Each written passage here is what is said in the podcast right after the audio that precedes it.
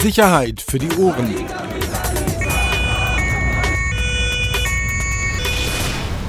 Der Podcast aus Berlin. Herzlich willkommen.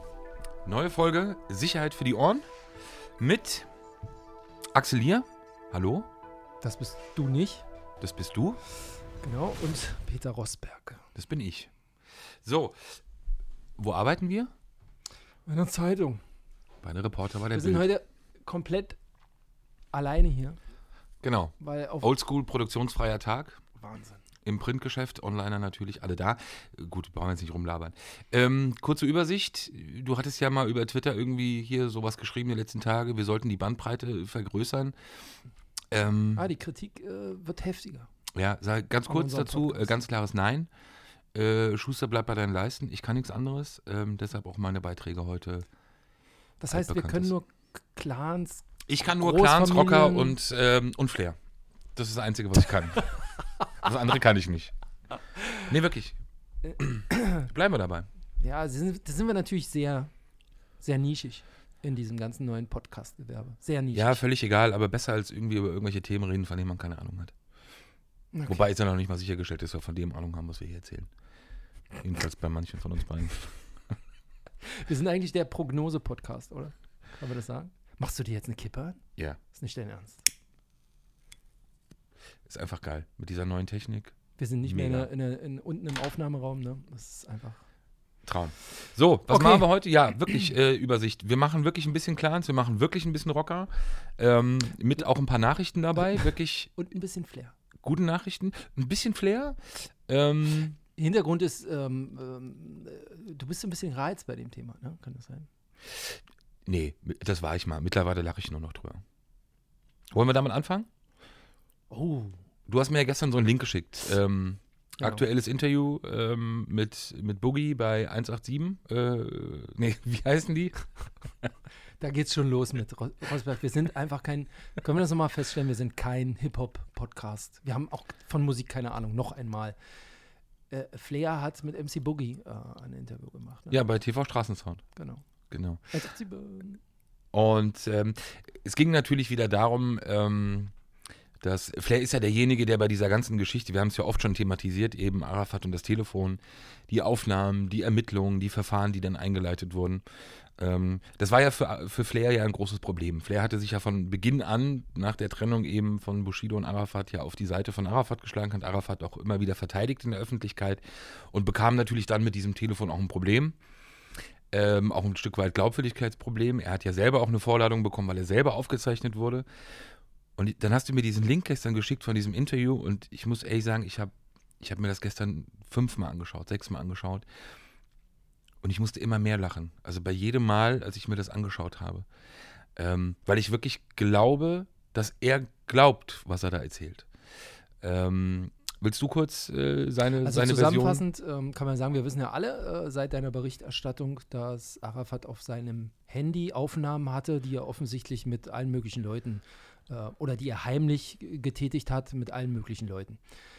Telefongespräche, persönliche Telefongespräche, Gespräche im genau. Restaurant. Das Handy war immer irgendwie dabei. Es waren jetzt nicht mitgezeichnete Telefonanrufe ausschließlich, sondern eben auch Aufnahmen, äh, Hosentaschenaufnahmen, um das mal so zu sagen. Ne? Übrigens, da soll es auch noch eine Aufnahme aus dem Gericht geben. Das machen wir mal extra. von, von einem anderen Sprechgesangskünstler. Auch interessant.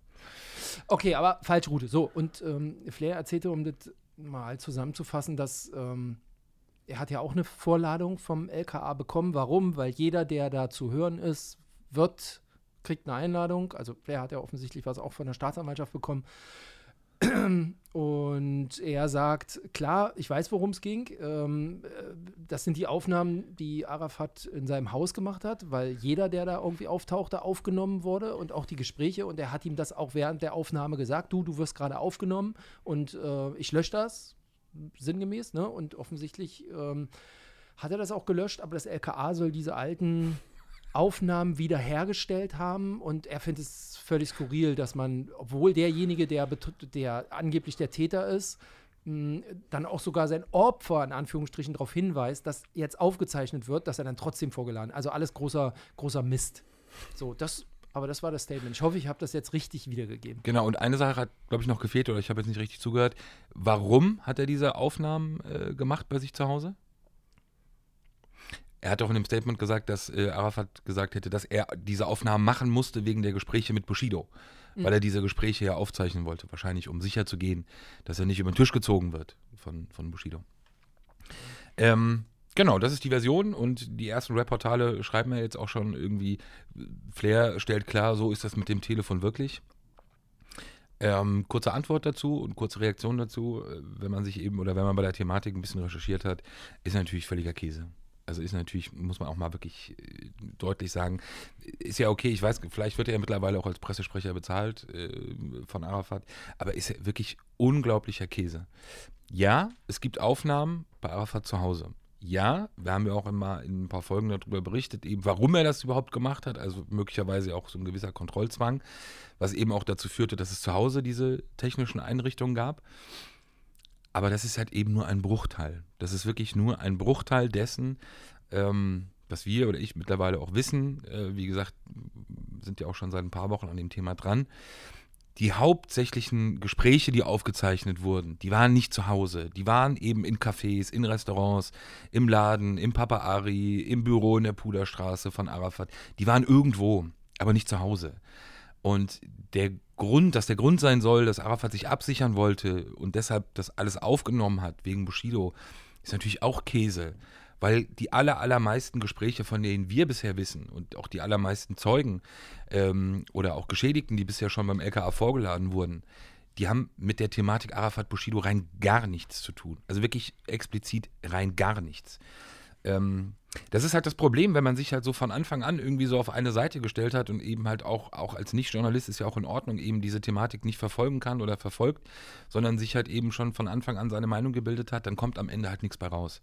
Ähm, in dem Fall ist es halt so, ähm, und das ist zum Beispiel ja bisher auch unbekannt, letzte Woche ist zum Beispiel Shindy vernommen worden äh, wegen des Telefons. Ähm, der ist sogar in Baden-Württemberg vernommen worden, also Berliner Beamte sind nach Baden-Württemberg gefahren um ihn aufzunehmen, äh, um ihn aufzunehmen. ja, wurde ja auch aufgenommen, bestimmt. Aber um ihn zu befragen als Zeugen.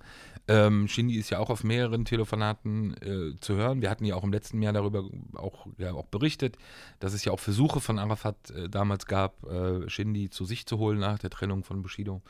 Ähm, Genau, der war letzte Woche dran und ohne Übertreibung, ich glaube, ähm, dass wir waren ja in den letzten drei, vier Wochen fast täglich auch ähm, am LKA und haben eben auch mal geschaut, wer da so rein und raus geht, beziehungsweise wer auch Vorladung hat. Man kann fast sagen, dass durchweg jeden Tag Personen kamen, die mit dem Sachverhalt zu tun hatten, vorgeladen waren. Und ähm, die sind mit Sicherheit nicht alle auch bei Arafat zu Hause aufgenommen worden. Also definitiv nicht. Wie gesagt, es ist halt äh, natürlich diese, diese Deutungshoheit, Kampf um Deutungshoheit, worum geht es. Natürlich muss Arafat den Leuten ja auch erzählen oder Geschichten präsentieren, warum er das gemacht hat. Ähm, ich weiß, dass es schon noch einige Leute gab, die Vorladungen hatten, die die Versionen, die ihnen präsentiert wurden von Arafat, auch nicht geglaubt haben. Anders als eben Flair. Und ähm, deshalb läuft dieses Verfahren eben immer noch weiter. Es gibt immer noch Befragungen, auch aktuell diese Woche ähm, gibt es Befragungen, auch in den nächsten Tagen und auch in den nächsten Wochen offenbar noch. Das heißt, äh, wir stehen da eigentlich immer noch recht am Anfang. Aber deine Quellen sind safe. Ja, absolut. Äh, und wie gesagt, es ist ja, hat ja mittlerweile ja auch ein bisschen, bisschen Umfang angenommen und auch ein bisschen, ähm, der, der Personenkreis ist ja auch ein bisschen erweitert worden, auch der ermittelnden Beamten. Äh, mittlerweile auch mehrere Staatsanwälte, mehrere Dezernate oder Abteilungen des LKAs involviert. Wie gesagt, das ist im Endeffekt dann nur Recherche und äh, wenn man da ein bisschen dran bleibt, äh, dann kriegt man eben was raus. Deshalb, genau. Ja, was willst du? Du hast da äh, irgendwas. Ja, ja, spannend einfach. Äh, ich habe gerade eine Nachricht bekommen äh, zu unserem letzten Podcast. Ja, habe ich auch bekommen. Und? Ja. Hast du schon gelesen? Nee ähm, ging um die, wir hatten uns ja über, ähm, über diese Ex-Berliner Rocker-Clique in Neubrandenburg unterhalten, die da aufgeschlagen ist. Und jetzt schreibt offensichtlich jemand von denen. Willst du mal hören? Wollen wir das jetzt oder wollen wir erstmal unsere anderen Themen? Komm, können wir hinten an dran machen. Ich finde es ganz spannend. Passt gut. Super. Das ist äh, live, Das ist Live-Talk. Live-Journalismus. Dann ähm, bügeln wir doch kurz die Familie ab. Ähm, Familie Abu Shaka hat momentan halt nicht so einen guten Lauf, muss man sagen. Ein bisschen, bisschen auch Pech an, an den Füßen irgendwie offenbar auch. Oder ein bisschen, wie sagt man, ja, ein bisschen Pech. Ähm, geht jetzt um Abdallah, ist ja auch einer der Berliner, die man kennt, Abdallah Abu Shaka, der sich auch bei Instagram gerne mit ähm, dicken Karossen und, und Luxusautos präsentiert, obwohl er gar keinen Führerschein hat. Der ja auch bis vor kurzem im Gefängnis saß. Ähm, und dann rauskam, dann ein, ein sehr überraschendes Foto, wir hatten auch, glaube ich, mal kurz drüber gesprochen, gepostet hatte, wo er sich zeigte mit einem seiner Brüder und dann Mitgliedern auch der Berliner Hells Angels von, von Kadir Padir. Was wirklich ein bisschen überraschend war, weil A, also dass das so nach außen gezeigt wurde, sind wir wieder bei dem Thema auch in diesen Szenen halt Symbolik. Natürlich will man damit was zeigen nach draußen hin, dass man da Seite an Seite offenbar steht. Und dann war es eben offenbar so, dass, dass äh, Abdallah, der wie gesagt so im Autogeschäft unterwegs ist, mit Autovermietung, gab es ja in Berlin auch eine Autovermietung, die hinter der stand, die geschlossen wurde. Und äh, da wollte er wohl einem sehr hochrangigen Mitglied der Hells Angels aus Nordrhein-Westfalen, viele werden ihn kennen, aus der Szene werden ihn alle kennen, ähm, und zwar Ramin, Ramin Yektaparast, ähm, Presi von, von MG City, also Mönchengladbach, einer der wenigen in Deutschland, der sein Filthy Few-Abzeichen sehr offensiv trägt und sehr, sehr, sehr öffentlich zeigt. Also das Zeichen, von dem man laut Zeugenaussagen davon ausgeht, dass man es verliehen bekommt bei den Hells Angels, wenn man an einem Tötungsdelikt mindestens beteiligt war. Äh, Ramin ist nie für ein Tötungsdelikt verurteilt worden. Das Einzige, was es mal gab, es gab mal Ermittlungen gegen ihn als Tatverdächtigen. Vielleicht erinnerst du dich an die Geschichte in, in NRW, ich glaube in Duisburg wo, war das, im Rhein, als, als der Torso oder einzelne Körperteile von einem ehemaligen Rocker gefunden wurden. Das Verfahren gegen Ramin ist damals eingestellt worden, also das heißt ganz klar Unschuldsvermutung, ja, auch nochmal betonen. Ähm, trotzdem trägt er dieses Zeichen eben sehr offensichtlich und, und eben auch, kann man auch überall auf diversen Fotos sehen. Ja, und offenbar sollte es da eine geschäftliche Anbahnung geben oder geschäftliche Beziehungen sollten da so ein bisschen aufgebaut werden zwischen Abdallah und, und, und Ramin. Aber irgendwie hat Abdallah das nicht so, hat da irgendwie dann versucht, so ein bisschen zu tricksen. So ein bisschen, wo du auch denkst, das ist so absurd. Da hast du die Möglichkeit, offenbar ist dieses Geschäft von anderen angebahnt worden, sind die auch zusammengebracht worden. Und der Vorwurf ist, dass er ihn halt äh, versucht haben soll zu bescheißen, also um Geld, also Abdallah Ramin. Ja, äh, kann man sich ja denken, ist jetzt halt nicht so, so gut. Jetzt soll er wieder lieber Köln. Kudamm hoch und runter fahren. ne? Fahren lassen. Nochmal, er hat keinen Fahren Führerschein. Ja. Ähm, ist nicht Arafat neulich mit ihm zusammengefahren? Ja, und da, das ist ja das Witzige. Kurz darauf, also nachdem es diesen Ärger gab, eben mit Ramin und auch wirklich massiven Ärger und auch Androhungen, dass man von äh, Mönchengladbach, von NRW mal nach Berlin kommt und mal einen kurzen Besuch äh, abstattet, ähm, tauchte dann auf einmal bei Instagram ein Foto von Abdallah und Arafat auf. Ähm, auch da wieder reine Symbolik, jedenfalls das, was man in der Szene so ein bisschen kolportiert oder auch interpretiert, dieses Foto, weil es zwischen den beiden eigentlich nie Fotos gab, zwischen Abdallah und Arafat. So, und auf einmal sitzen die auch in so einer fetten Karre und, und schauen so in die Kamera. Genau. Ähm, und da könnte man natürlich auf die Idee kommen, das ist jetzt alles so äh, Spekulatius und wie gesagt Interpretation, aber jedenfalls halten es einige für möglich, dass damit Abdallah eben auch zeigen wollte, dass er A zu seinem ja, Cousin darf man ja nicht sagen, weil die sind ja natürlich nicht miteinander verwandt, diese Abu Shakas. Also vielleicht doch, aber eigentlich ja nicht. Ähm, dass sie Seite an Seite stehen, dass sie zueinander stehen und äh, dass sozusagen dann vielleicht auch niemand auf irgendwelche Ideen kommen soll. Ist völlig absurd, weil, wie gesagt, wenn man die Möglichkeit hat, eben gerade aus dem Knast raus, eben sich dann ein Geschäftsfeld aufzubauen und dann, man muss es sozusagen auch in der Sprache gleich so verkackt, dann ähm, ist es ein bisschen schwierig. Aber wie gesagt, die haben halt da momentan auch ein bisschen, ein bisschen Dreck am Schuh. Da läuft es einfach nicht so ganz. Ich, ich höre fasziniert zu. Aber ähm, ist ja bisher ruhig geblieben. Aber wo wir gerade bei den, das, das geht so nahtlos, weißt du? Einfach nur noch mal so eine, weil es so thematisch alles zusammenhängt. Äh, Wettbüromord, Expect. Vor wie vielen Genau. Jahren? Fünf? ähm, fünf Jahren, genau, 10. Januar 2014, Seit wie lange läuft der Prozess? seit November 2014. Der Mordprozess haben wir auch öfter hier schon thematisiert. Auch 10 Hells Angels vor Gericht, einige auf der Flucht.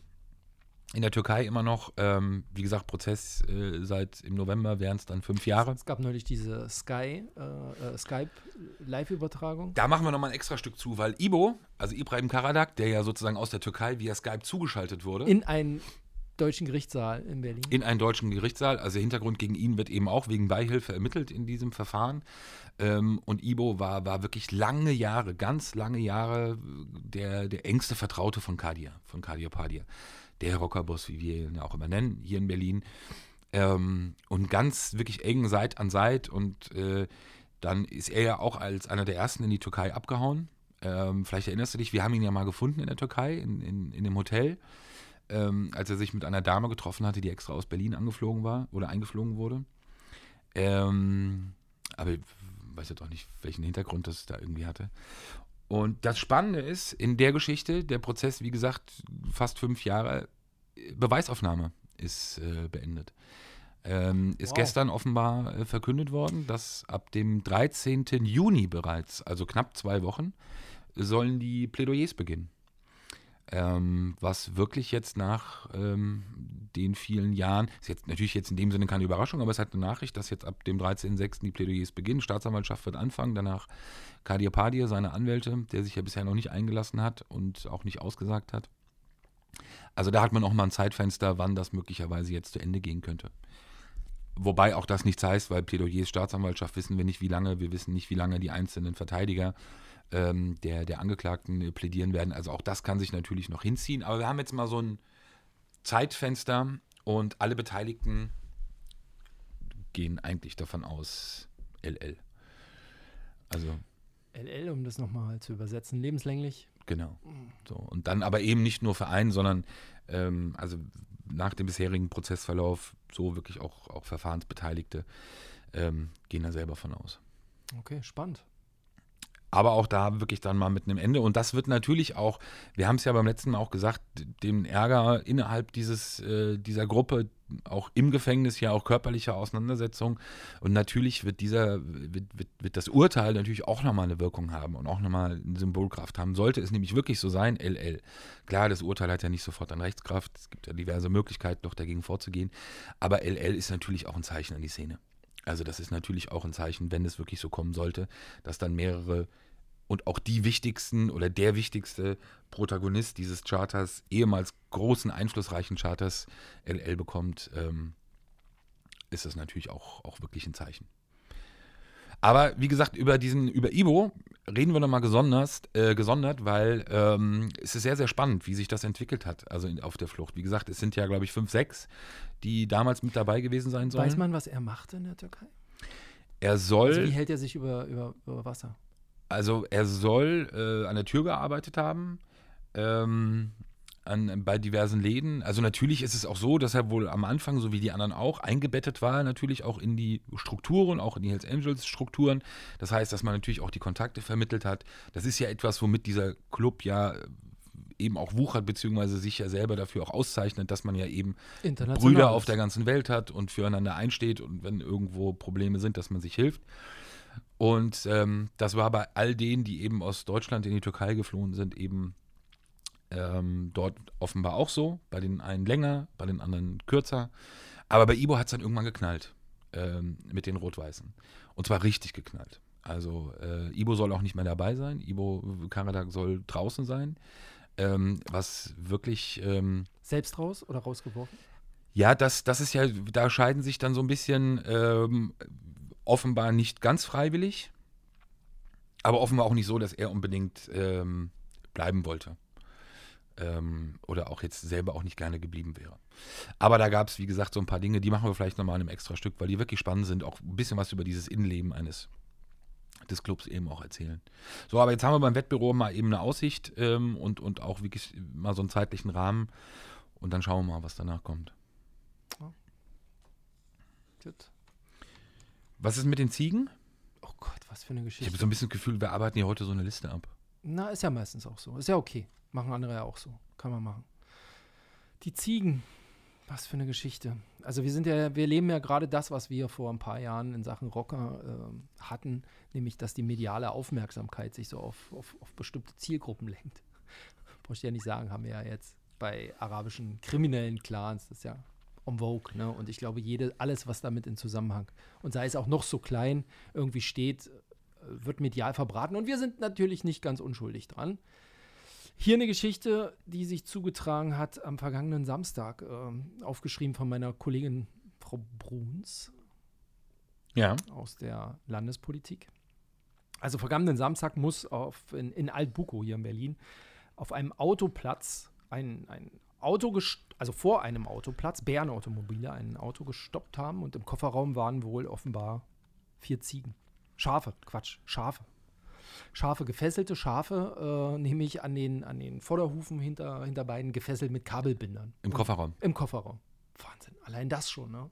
Und das haben irgendwie Zeugen beobachtet und einen Tag später konnte sich für eine dieser Ziegen, also man hat sie dann gelöst, ne? also die Fesselung, hm, einen Tag später konnte sich dann wohl eine Ziege befreien, die hat man dann eingefangen. Was denn, und eine Ziege oder Schaf?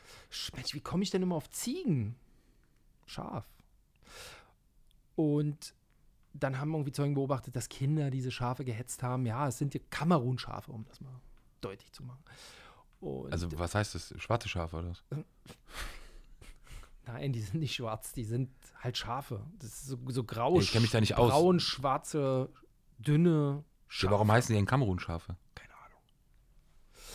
Jedenfalls hat irgendjemand die Polizei gerufen und hat gesagt, das geht so nicht. Und die kamen dann auch und die haben sich das angeguckt und die haben gesehen, die standen auf so Split, die hatten kein Heu, ein bisschen Wasser und äh, die waren an so einem Bauwagen und da drin lag Grillanzünder und das kam denen irgendwie alles ganz komisch vor.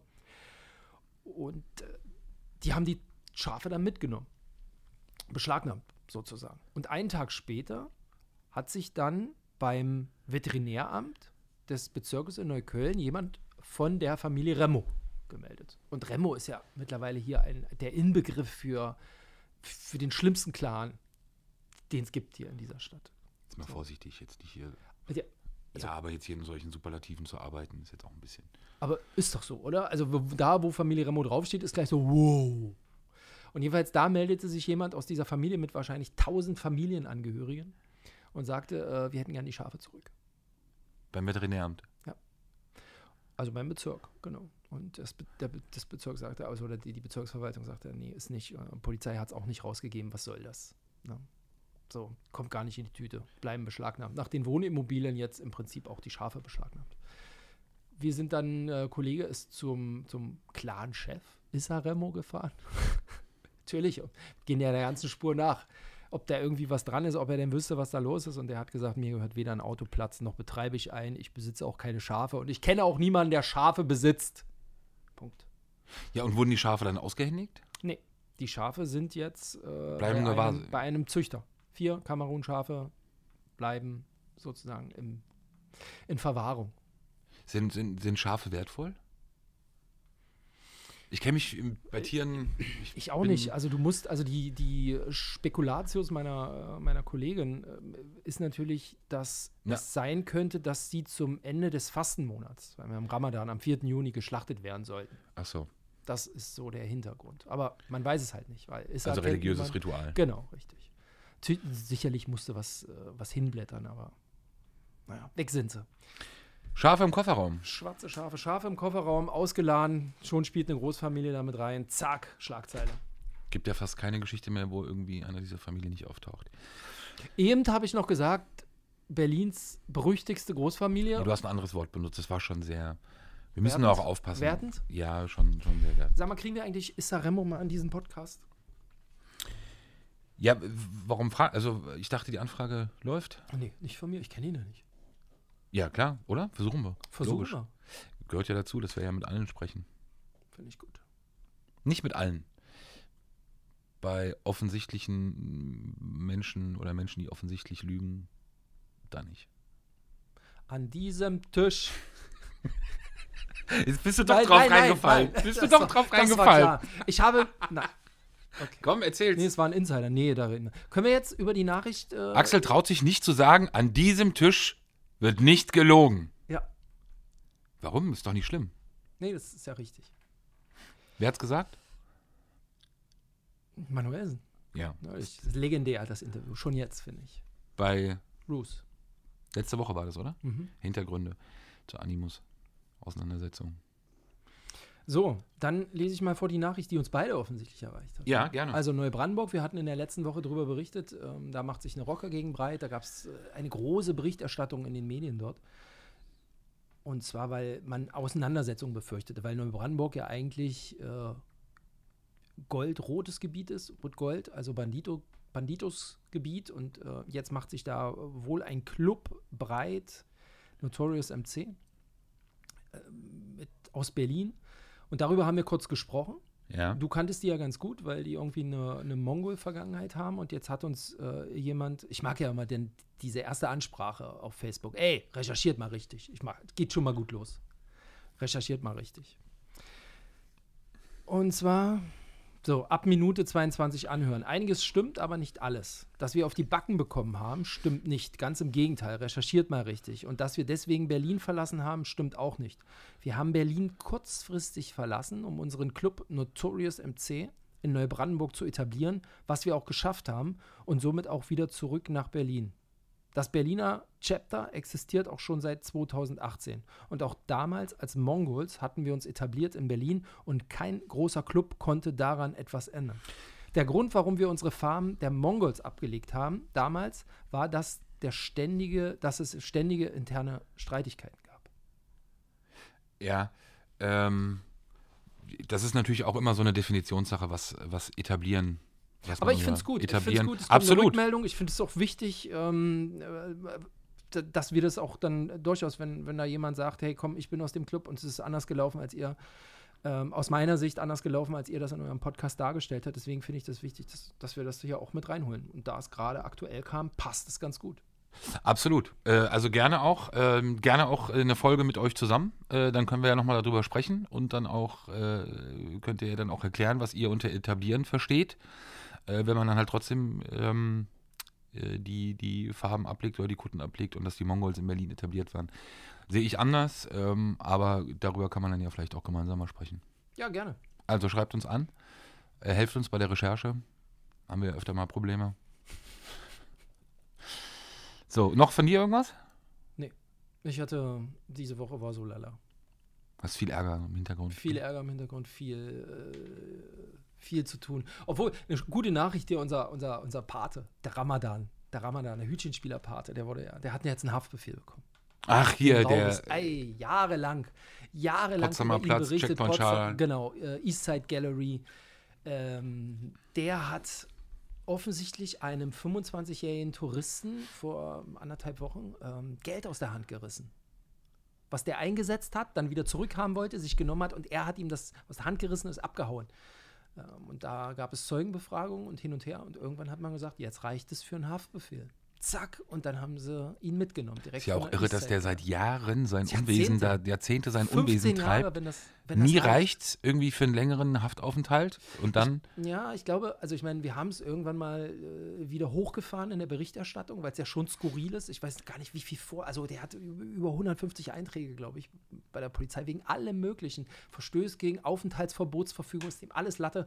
Kommt der in die Untersuchungshaft oder ins Gewahrsam, äh, kriegt er Herzschmerzen, fällt um so, ne? Dann kannst du ihn natürlich nicht drin lassen, muss er zum Arzt, Krankenhaus und es ist schon echt skurril, was man, ähm, äh, wie der sozusagen sich hier etabliert hat. Ja? Und jetzt denkst du ja, was interessiert mich Hütchenspieler? Ja? Ich, ich habe da noch nie Geld hingegeben und es ist offensichtlich, dass das Abzocke ist.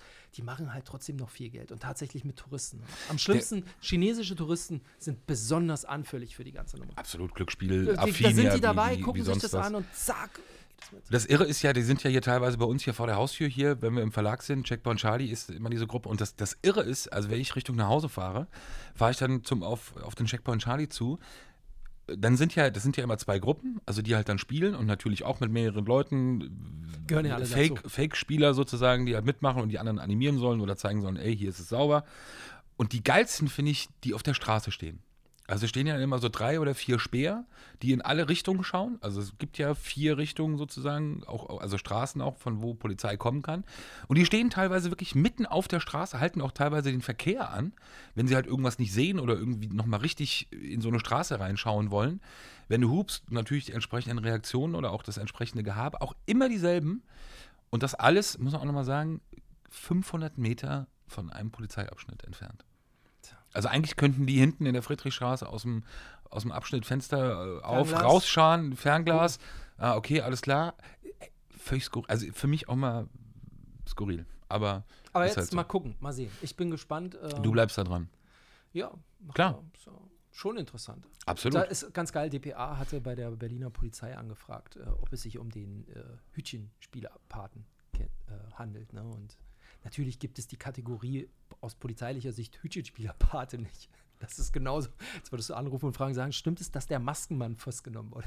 Wer soll das sein? Also Hütchenspielerpate. Nein, und das konnte die Berliner Polizei nicht bestätigen. Konnten aber bestätigen, dass ein 69-Jähriger, der in der Vergangenheit ob vieler Straftaten, das fand ich ganz lustig. Die DPA hat das auch genauso geschrieben. Ja? Ach, ja, Schön. ja, es sind so, sind so die, die, die Schmunzler in, die, in diesem doch so harten und, und traurigen, brutalen Nachrichtengeschäft. ähm, Gut, ich glaube, jetzt kommen wir dann- langsam wieder runter. Jetzt Die mir dann den Tag retten. reicht's langsam. Apropos runterkommen, ähm, das Akku ist jetzt auch ziemlich weit unten von unserem mega Zoom-Aufnahmegerät. Ähm, wir sind eigentlich am Ende, ne? Wir sind am Ende, ich muss los. Ähm, Sag mal, wie sieht es mal wieder aus mit Gesprächspartnern? Ich hätte mal wieder Bock auf Gesprächspartner. Wir müssen mal wieder irgendwo ein bisschen auch den Leuten zeigen, dass wir mit Menschen reden und nicht, nicht nur mit uns. Das ist so, das ist immer so journalistische Polizeireporter in Zucht. Haben wir einen Gast irgendwann mal wieder? Kommt da vielleicht du bist was? so fatalistisch. Und wir haben jetzt die erste gemeinsame Aufnahme seit wirklich langer das Zeit. kommt mir wieder so wie Ja, Hani und Nani vor. Ja. ja, ja. Lass uns mal jemanden hier noch ins Boot holen. Dick ist vielleicht auch für die Leute draußen wieder ein bisschen spannender dann auch. Ja. ja, Äh, dann, wie, wie sieht der Podcast im Moment aus? Peter Rosberg hat, äh, kennt einen Haufen Leute, ja, referiert hier eine, eine halbe Stunde. Ich darf noch was zu Schafen erzählen und zu einem Hütchenspieler und danach bin ich weg. Wird das jetzt eine Therapiestunde oder was? so. Also, vielen Dank fürs Zuhören. Beim nächsten Mal hat Axel auch wieder bessere Laune. Hoffe ich. Hoffen wir alle. Ähm, schöne Woche noch für euch. Wir haben jetzt heute Mittwoch. Keine Ahnung, wann das Ding rauskommt. Äh, ob heute, morgen, übermorgen. Ähm, ich bin nächste Woche ein paar Tage nicht da. Da müssen wir mal sehen, wie wir das organisatorisch machen. Genau, wir haben uns nämlich da, also ich habe entschieden, dass wir keine Skype-Podcasts mehr machen. Und Was wir mir auch machen leid müssen. An, an alle, die Was sich wir machen in der müssen. Vergangenheit mit diesen scheiß Drecksaufnahmen auseinandersetzen mussten und die gesagt haben, ey Leute, Inhalt ist okay, aber diese Qualität ist einfach eine Katastrophe. Ja, aber in den nächsten Wochen geht es nicht anders und das wird man einmal noch zwischendurch machen können. Ja, aber dann nur mit Hammer News. Äh, Ja, also, wenn du denn in das Interview mit Flair sich dazuschalten willst, dann gerne. Aber so nicht. Vielleicht kriegen wir irgendwas zusammen. Vielleicht hast du ja auch mal wieder eine Geschichte. Hast du eine Idee noch für, die Überschrift für diesen Podcast? Nee, aber das sollten wir doch jetzt dann äh, danach machen und hier das nicht so in die Länge ziehen. Ist hier langweilig oder was? Okay, danke fürs Zuhören. Äh, nächste Mal wieder mit mega spannenden Themen. Äh, Vom Axel. V- Vielen Dank, Peter, dass du Zeit hattest, heute hier ja, halbe Stunde zu referieren. Leck mich. danke fürs Zuhören. Tschüss. Ciao, ciao. Sicherheit für die Ohren. Der Podcast aus Berlin.